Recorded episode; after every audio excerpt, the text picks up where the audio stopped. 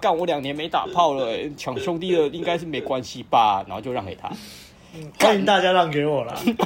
对啊，欢迎你。你是很久没打炮了。大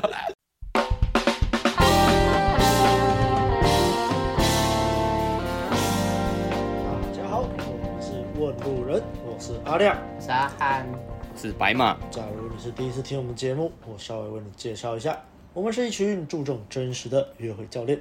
我们相信每个男人都能有在感情中自由的能力，也认为学习两性相处能为人生带来很多的帮助。所以我们的节目主要会分为把妹取向的跟人生取向的这个分类底下，还会再分成向导系列与指南系列。向导系列就是我们对相关议题的一些见解，而指南系列则是拆解一些我们喜欢的书籍或节目，并分享我们的想法以及反思。所以如果你是第一次听，欢迎你加入我们。那如果你是老听众了，也欢迎你多多分享给身边的男性朋友。那我们今天要讲的就是我们久违的。人生指南之人性的弱点，第三部的第九节，也就是我们的原则十八。这一条呢，在我这个书的版本里面的标题叫做“人人需要什么？”问号。诶，那白马你那边新版这个标题是叫做什么呢？差不多啊，叫做每个人都需要的东西。就是把它改成肯定句，比较白话一点啦。我真的觉得我们这个旧版的翻译就是比较古老的感觉。我这个没有什么神秘感。对，好了，那这次就一样会由我先浓缩这一条内容，我们三个人再接着做出回馈以及反思。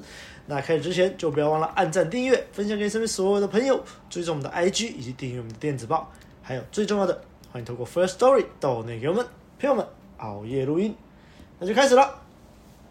这一条啊，一开始啊，作者就在那边神秘的卖关子说：“你想不想要知道一些魔法一般的语句，让你可以停止争论，消除彼此不好的感受，而且呢，还能制造友善的气氛，让别人更愿意专心听你说话。想知道是吗？好，以下就是这个神奇的句子。你这么觉得？”我一点都不责怪你，因为如果换作是我，也一定会有相同的感受。嗯嗯，OK。嗯，作者说这个魔法般的语句啊，像这样子的词语啊，别人呐、啊、实在是没有办法听完了还跟你起争执。不过当然了，你必须要百分之一百的诚恳说出这句话，嗯、不然如果你不诚恳，对方也会感觉得出来。OK，那作者就举例一个例子，艾尔卡彭。谁是艾尔卡彭呢？帮各位科普一下，艾尔卡彭是一位美国的大黑帮，超级大黑帮的，反正但你可以想象成像类似教父那样的人物啊。然后还有很多艾尔卡彭相关的电影的。那总之啊，作者说啊，假设你具有跟艾尔卡彭一样的体格，跟他一样的性情，一样的智力。而且你住在跟他一样的环境，拥有相同的经历，那没有疑问，你一定也会变成另外一个艾尔卡彭，跟他做一样的事情。因为就是这一些体格、性情、智力、环境跟经历，形塑了、塑造了艾尔卡彭这个人。所以作者说，我们也可以这么说。由于你的父母不是响尾蛇，所以你当然就不是一只响尾蛇。这个其实我听不太懂，这可能是 我在猜啦，这应该是外国谚语吧？美国对，应该是美国南方的俗谚啊。我在想，所以嘞，我们要记住那一些对我们发脾气的、个性鸡掰的、不讲道理的那种鸡巴人啊，要记住啊，其实他们也不是自己想要变成这样的。我们应该要为这些可怜的恶魔感到很难过，feel sorry。我们要同情他们。所以作者就说啊，其实，在我们全部人口里面，大概有四分之三的人，百分之七十五的人，非常需要别人的同情。所以，我们就要满足他们的需求啊，这样他们就会因此更喜欢你。好，这条的重点就这样子说完了。那后面就是这个举例时间跟补充说明啦。OK，那我稍微举举几个里面的例子啊。第一个例子是作者本身啊，卡内基先生的例子。他说他之前在主持这个广播节目的时候，他在介绍一本书啊，这本书叫做《小妇人》。那他在介绍这个书的作者的时候，他的出生地讲错了。简单来说，你可以把它想象成这个作这本书《小妇人》作者住在高雄，结果作者说他住在台南。大概就是这样子而已，哎，结果一堆听众就不爽了，听完这节目就很不爽，就是那个嘛，这个原本的出生地的这个一群听众，可能说住高雄的，妈的，怎么作者说他住在台南，他明明就是我们高雄的骄傲，他就写了一堆信，跟传了一堆电报骂这个卡内基先生，其中有一位妇人骂的特别凶啊，措辞非常的激烈，那作者就超不爽，他很火大，他就想说干。他看到那个信啊，富人骂了一顿，他就想：“妈的，还好我没有跟这种女人结婚。”作者说，他甚至他很想冲动的写信去靠北这个妇人，说：“对对对，没错，我在地理上搞错了，但是你呀、啊，你在做人的礼节上面犯了更大的错误啊！”哎，但是当然呢，这个作者之所以是我们人性的弱点的作者，就是他没有这么做啊。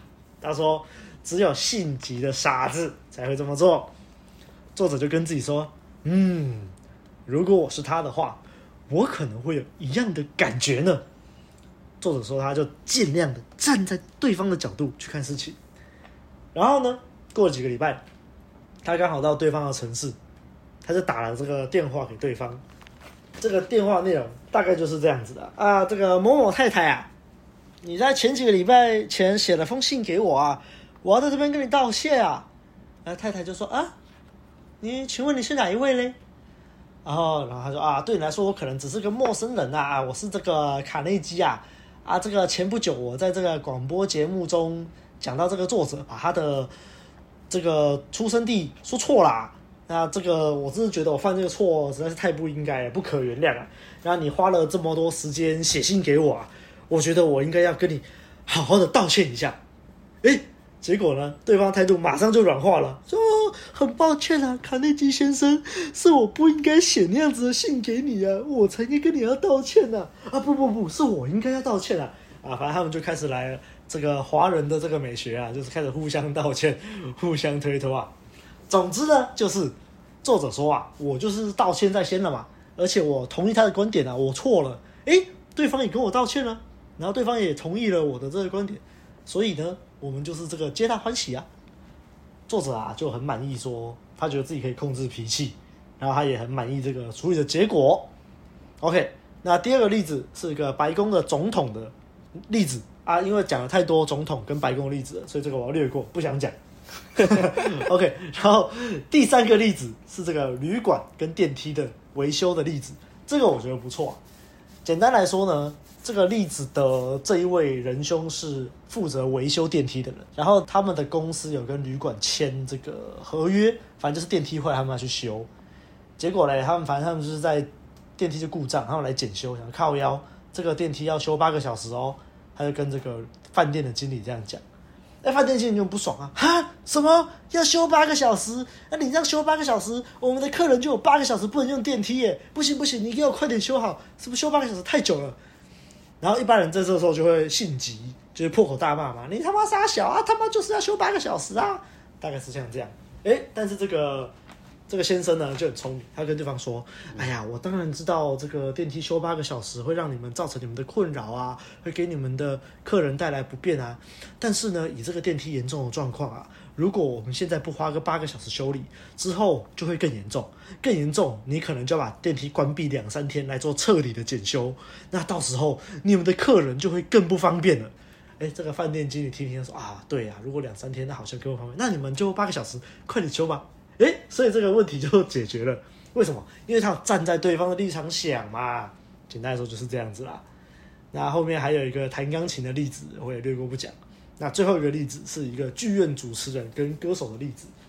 那这个剧院主持人呢，简单来说，他就负责在搞一间剧院嘛，然后他负责接洽一些歌手啊什么的艺术家啊。这些艺术家啊，通常啊脾气都很古怪。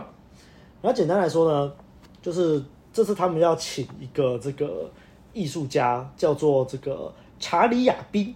那这位查理亚宾是新一代的有名的低音歌手。可是他呢，他的脾气很古怪，像小朋友一样，就是他们说啊，从任何角度来看，他都是个魔鬼，太夸张了吧？举例来说啊，这个查理亚宾，他有可能会在准备唱歌当天中午打电话说：“哦，我觉得我不舒服，我的喉咙好像生了一个汉堡一样，我觉得我今天晚上不能上台演唱。”那你想嘛，如果你是这个主办方，你听到这种事情，你一定觉得超靠北。当天上午你跟我讲这种话，我票都卖了，你要我怎么办？哎，可是呢，我们这时候是不是要站在对方的立场想呢？所以呢，这个旅馆的这个。经理人啊就很聪明，不会跟他吵起来。他会跟他说：“他说我们当然不能这样对待这些艺术家，我们就是要好好的，就是站在他们立场想嘛。”所以他会跑去跟他促膝长谈，跟他大表同情，说：“哎呦，真的好可怜哦！你看来真的是没有办法上台演唱。你看你这个嗓子这样，没事，我会立刻把今天晚上的节目给取消掉。这才不过损失你几千块而已啊，比起你的名誉啊。”这个几千块根本就是不值得一提呀，哎哎，然后你顺着他的意思了嘛，他就会叹口气说啊，好啦，不然你晚一点再来看看啦，你五点的时候再过来看，说不定我那时候就比较好了。然后到了五点了，这个他再跑去看他，然后这个就再次跟他这个表达他的同情，说啊，我真的觉得你状况不好，就不要演出了啦，这样你的喉咙状况不好，如果你上台这样表演，对你也不好啊。哎，这个时候呢，这个查理亚宾就会叹口气说：“啊，不然你再晚一点再来看看好了，说不定那个时候我就比较好了。”哎，结果最后呢，他当然还是上台表演啦，对不对？因为他就是有获得他想要的这个关注嘛。所以啊，作者在最后结论的地方啊，作者就引用了《教育心理学》这本书里面的内容说：“同情啊，是所有人最渴望的东西，就像小朋友。”会急着展示他的伤口给你看，甚至会刻意去制造伤口或者是淤青，去博取别人大量的同情。成人也不例外，大家都喜欢展示自己的伤啊、自己的淤青啊，去描述自己遭遇的意外啊、疾病啊、手术的经过。你看是不是很屡见不鲜呢？所以呢，如果你想要让别人赞同你的想法，你就记得要这么做。这就是我们的原则十八，要同情他人的想法以及愿望。OK，那这条的我就先说到这里。那我的回馈与反思就等等再说。那我们就先交给阿汉吧。嗨，我是阿汉。好，这一条原则十八，人人人需要什么？其实这一条也是跟前面几条差不多嘛，也是在讲同理。我我一开始看到这一条的时候，我第一个想法是，这跟上一条有什么不一样？这一张每一条，这一张每一条都这样啊？不是十八跟十七真的太像了，十七是真诚的试图以他人的角度去了解一切，啊，不就是同理心吗？啊，这条他说哦，我们是同情心哦，跟同理心不一样哦，啊，不就同理心？好啦，不过其实我后来还是有发现有一些不一样的地方，着重点不一样的地方了。但啊，还是先交给阿汉讲了，不要抢走阿汉的风采。嗯哼哼哼。那这其实这条也是在讲同理心嘛。那 大家就是，如果你跟着我们温柔人这样录啊，然后看着卡内基，大家一定会觉得说：靠腰，我干嘛一直要去同理别人，一直要去同情别人？对啊。干。然后，干他又不是就是。别人又不是多重要，然后难道就要像书里面那些例子，就是被人家靠腰，然后我还要好声好气吗？那其实我自己去好好的思考一下，其实不，诶、欸，不是说哦，每就是同理别人都是为了别人好，还是怎样啊？其实我觉得。在我自己学会同理他人以后，其实我觉得同理别人，其实最大的受益者还是会在你自己身上嘛。嗯。那我们之前在阿德勒就是被讨厌的勇气里面也曾经说过斗争漩涡这件事情。那其实我们不管是换位思考，还是同理心、同情心，其实在同理别人的时候，可以避免很多的斗争漩涡啦。像是书中那个卡内基上新闻，然后把人家那个出生出生地讲错了，然后那个大妈就跑来骂。其实这个骂就是他很很明显的，他就是要跟你吵嘛。他怎么会骂这么难听？那其实今天就是像卡内基这样，他当下很生气，但是他后来就是跟他讲说：“哦，没关系，没关系，这个是就是真的是我的问题啊，这样这样。”对，他就没有跟着吵起来。如果吵起来的话，其实你看，像卡内基跟一个没有名的大妈，你看谁的名誉会受损？卡内基的名誉会受损，对不对？那在上一条我们也讲过说。站在别人的角度哈，我们可以看清楚很多事情。就是有时候，其实，在自己的观点看出去，你会不知道为什么他会这么纠结在某一个地方上。但其实，如果你换做他的角度，换做他的处境，你其实有很快就会清楚说，哎，为什么他会纠结这个点？啊，我们上一条讲过。那其实你在了解对方的想法的时候，你站在他的角度了解他的想法。其实都是在帮助你化解当下的危机，或是即将到来的纷争。那我们都知道，哈，斗争它是没有好处的。那在这一条也有说到，他表明说要诚恳的去同情别人。那其实，在必要的时候替对方想一下，其实也是可以助于提升我们双方的人际关系。那对方的好感度就会马上上升，他会觉得啊，你很懂他。所以我觉得，其实同理别人啊，这个部分啊，其实在用在这种纷争上，即感觉就是快要吵起来，或者是说，哎，我们的论点有点不太一样的时候，我们可以转借由转一个角度，然后来扩充自己的那个视野、那个思考的范围。那其实对自己都有帮助，因为你拓展了这个思考的范围，你下次遇到同样的事，其实你就马上可以猜到说，哎，这个人他是怎么样想，然后他是一个怎么样的性格，其实多半都会有一个，就是有一个根据啦，啊，但是讲回来，其实你会发现有一些人，哦，有些人，有他在他在讲这些东西的时候。就是，假如他今天讲说啊，我我我就是你也不知道我过得怎样多惨多惨，然后就是我，所以我才会这样跟你吵架什么什么什么。其实我这边要表达的是，其实很多人他在表达一些冲动或是一些自卑感的时候，他其实只是要炫耀不幸。那这种的就不要理他，这种的你就。这种讨拍小孩，你就不要去同情他了。嗯、我们要分分清楚，像这种讨拍小孩，你就知道他就只是要讨拍。你就算跟他讲了，他还会有再有第二次、第三次，那这个我们就不用浪费时间花在他身上了。对，像这种炫耀不幸的人哦，你就把他排除掉。好，因为这种人呢、啊，他只是在无无无病呻吟，他完全没有思考点，他只是。就是根据他那个心中最渴望的，就是想要博取关注，然后希望对方可以理解他，然后把他再捧得再高一点，就是把他当做一个珍宝一样，然后去对待他。啊，就算你讲了说啊，我刚刚换位思考了一下，然后站在你的角度想啊，对啦，其实你这样，他就会说没有，你不懂，你不懂，你不是我，对，所以。他这边在就是一个小提醒啊，遇到那种炫耀不幸、无病呻吟的人，你就不要，你就不要插小他了。那阿汉在最后提醒大家，记得啊，就是不要不要吝啬去换位思考，或是去同理别人啊。因为你要记得，而同理别人就是在放过你自己。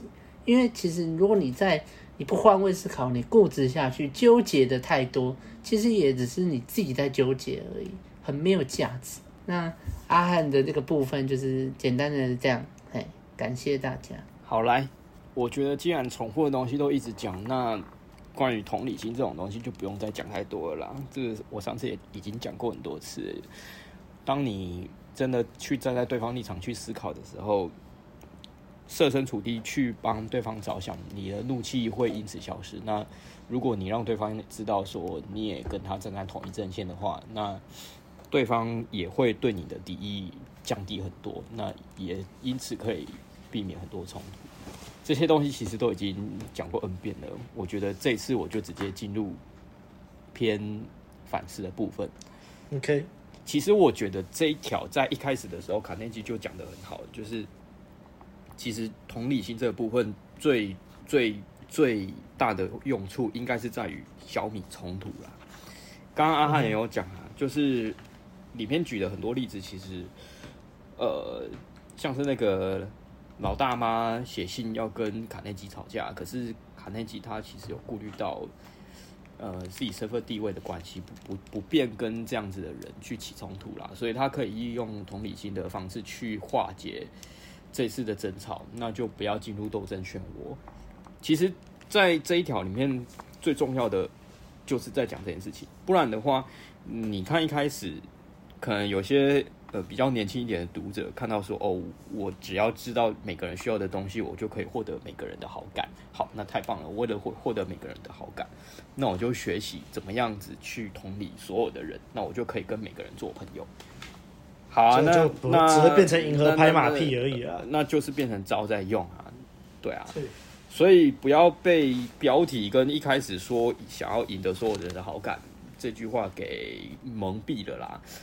所以说这一条其实重点还是在于说，如果你今天遇到了一个冲突，那你想要避免麻烦的话，其实同理心是一个很好用的方式。那 接下来有些听众可能会觉得说，哎，啊，问路人不是也时常在讲洪耀文的东西？那如果有注意到的话，细心的听众可能会发现，那之前我们讲洪耀文的时候，不是在说不要害怕跟人起冲突吗？哎，那这。不就产生矛盾了吗？诶，怎么办呢？嗯，其实身为一个男人，我觉得你还是要有 sense 啊。这个必须要去判断一件事情，就是说，这个冲突到底对于你自身是不是会被侵犯你的底线，或者是这个冲突，假设你跟人家起就是起争执以后，会不会对对你的生活、你的整个。呃，诶、你的你打造的生活体系到底会不会受到影响？以刚刚讲的那个卡内基，他写信跟老太太，呃，算是压低身身姿的这个例子来讲，假设他跟那个老太太真的起冲突了，真的吵起来了，那可能赔掉的就是他的名声，赔掉的可能就是呃，他可能之后那个粉丝可能会变少，没有人要买他的书，对。对，那今天我们如果在职场上好了，今天你可能在你的主管面前真的完成了一件事情，然后结果你的同事把这个功劳给抢走，然后在你的主管面前吹嘘说这这件事情是他干的，功劳应该在他身上这样子，然后你突然觉得干这个人怎么这样子直接跟我起挑衅呢？就直接公然的把功劳给抢走。那你这个时候如果同理心过重，你就可能会不小心，就是想要获得这个同事的好感，就会想说，嗯，可能这个同事他比我更需要升官吧，可能他家里的经济状况比我更需要，怎样怎样怎样，那我还是让给他好了。那我不要为了不要跟他起冲突，那我还是就这样默默的就这样承受。干，人家在职场上这种公平竞争的状况，然后直接。让你这样吃大亏，你还要直接让给人家，这不太对吧？这已经踩到你的底线了。再来，就我我们最常最喜欢讲的一个例子，就是当如果有兄弟啊，不是兄弟啊，如果有自称是你朋友的人来抢你的女人的话，然后你还在那边同情心说，嗯，他是我的兄弟，他可能很久没打炮了。那我让给他，我我想要泡的妹子应该没关系啊，反正我已经有很多炮打了。这个妹子虽然我很喜欢，但给他应该也没差啦。对啊，如果我站在他的立场，对啊，干我两年没打炮了，抢我抢兄弟的应该是没关系吧？然后就让给他，欢迎大家让给我了。对啊，欢迎你，你是很久没打炮了，靠北嘞，对嘛？所以如果这种时候你还想说外面嗯避免冲突，我不要跟我的朋友。吵起来，那就让给他这样干，这不太对吧？这已经是道义上的问题了呢。没错，所以如果以洪耀文的观点来看，这种东西其实已经牵扯到踩底线的问题。啊，你没有坚持住你的原则，然后你还同理心过重，然后觉得避免冲突，所以我应该要就是让给让让步让对方，这就不太对了啦。对啊，嗯、所以我举这些例子是要是要硬的，对，该。所以我举这些例子是要让大家知道，就是这种东西你还是要自己去判断啊。我觉得有一个比较好评一个一个判断的点，就是你去想说，你让步之后会不会让你感到不爽，然后可能会不会对你的生活是呃，你打造的生活到底有没有负面的影响？对啊，如果干，如果如果你让妹子给对方，你当然会不爽啊。看到你喜欢的妹子被人家泡走，你怎么可能会爽？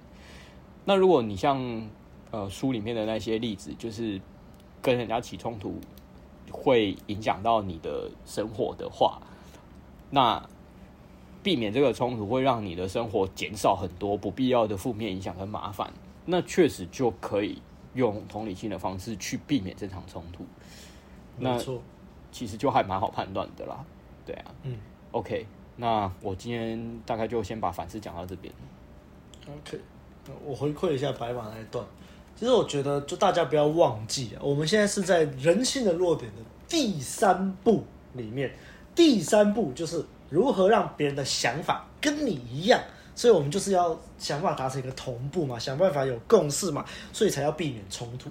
可是像刚刚大家举的一些情境下，就是他妈那个对方就是来找茬的，就是来软土生绝，就是会影响到你的利益了，你还在那边不要跟人家起冲突，那是要干翻对方啊！对啊，我们。我再举个例嘛，啊，假设你他妈今天你的长期对象，你女朋友在外面偷吃好了，难道你要站在他的角度想说，哦，对啦，我最近都没有跟他打炮，我最近都一直跟他吵架，所以他偷吃是合理的，这样 OK 吗？哎、欸，但是反过来说啊，如果我偷吃被抓到，我倒是希望对方可以同理我。干你干，那这个其实这个其实可以直接进我的反思啊，我的回馈反思环节是这样子啊，首先呢。我这一条看完最大的感觉，我刚刚说过了嘛，就是跟上一条到底有什么不一样，所以我就深刻的去剖析了一下这两条到底差在哪里。嗯，那我觉得这一条是比较专注在人性是渴望被关注的这一点上面。好了，但虽然还是蛮像的啦。那我的感想是，作者说的那些方，他的方法其实真的没有那么容易做到，尤其你在愤怒和冲动的情况下，你真的很难做到。所以，像作者他其实也不是一开始就做到啊。他讲的那么轻松，那是因为他也是缓了好几天，然后过了两三个礼拜才打电话过去的，好不好？对啊。所以，我觉得第一个我们要学到的就是，你不要在愤怒跟冲动的情况下做决定嘛，先缓一缓。但这个说过很多次，但是就是还是要不厌其烦提醒各位，不要让你的杏仁核去主导你的决定。唯一能让杏仁核主导，就是战或逃。就是你真的遇到要战或逃的情境下，嗯嗯，你要让杏仁核主导。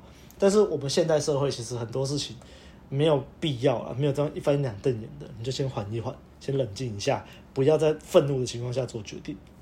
那我觉得反思的点，第一是作者有强调的，要真诚。你要讲这种话，你要真的去同理对方，你就要真诚，你不要在那边假惺惺，那没有用，好吗？那第二，我觉得反思的点是目的论跟决定论。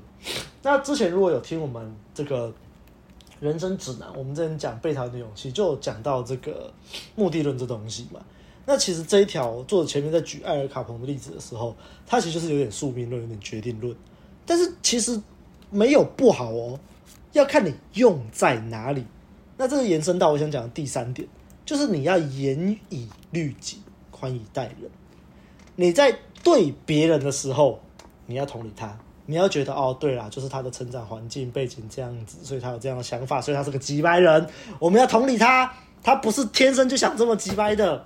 我们要用宽大的心去理解他，跟他好好讲话。没办法，谁叫他没有受教育？谁叫他 这可能家里从小他爸爸就都不给他支持，啊，这个妈妈都会骂他，这自我价值感很低落。我们要同理他，嗯。嗯但是呢，反过来就不是这样喽。你不能要求别人说，啊，为什么别人都不同理我？我的家庭状况也很糟啊，我这个今天很不如意啊，所以别人应该要同理我才对啊。你反过来这样想，你就是巨婴了啦。嗯，那其实就是因为这个社会太多巨婴了，所以我们要学着去体谅别人。学着去同理别人，学着让步，才能让这个整个过程都好一点、顺畅一点，才会达到作者想说的这个效果。而不是你就指着这条说哦，对啊，所以别人应该要让我啊，那这样就是本末倒置，跟作者要宣导的事情就完全相反了。嗯，OK，这个就是我对这一条的想法啦。啊，为什么会有这种想法？就是因为我以前就是这种人啊，我就是 very 的自私，觉得说干不是啊，为什么都是我要去体谅别人，为什么别人不体谅我？很多，所以我自己是非常有感触啦。大家都经历过。OK，我，跟我对这条就这样。跟你一样啊，我也是看到那个卡内基在这一章最后面有提到什么教育心理学有提到人都是有想要被关注的这个的时候，我就想说，干，该不会有一些读者看到之后就开始把这当借口，然后就可能觉得世界以自我为中心，人人都要觉得你很可怜什么的，嗯，对，所以最后面应该还是要像你这样告诫大家，不能把这东西当借口，对，不然你只。你就是个巨婴啊，真的是个巨婴。对，不要在那边炫耀不幸。啊，我很可怜。OK，好啦，这条这样啦。那喜欢我们节目的话，就不要忘了到 Apple Podcast 留下五星的好评，也可以留言给我们，我们都会看。也不要忘了按赞、订阅、分享给身边所有的朋友，还有最重要的，欢迎透过 First Story 抖内给我们。朋友们，熬夜录音，大家下回再见啦，拜拜，拜拜，拜拜。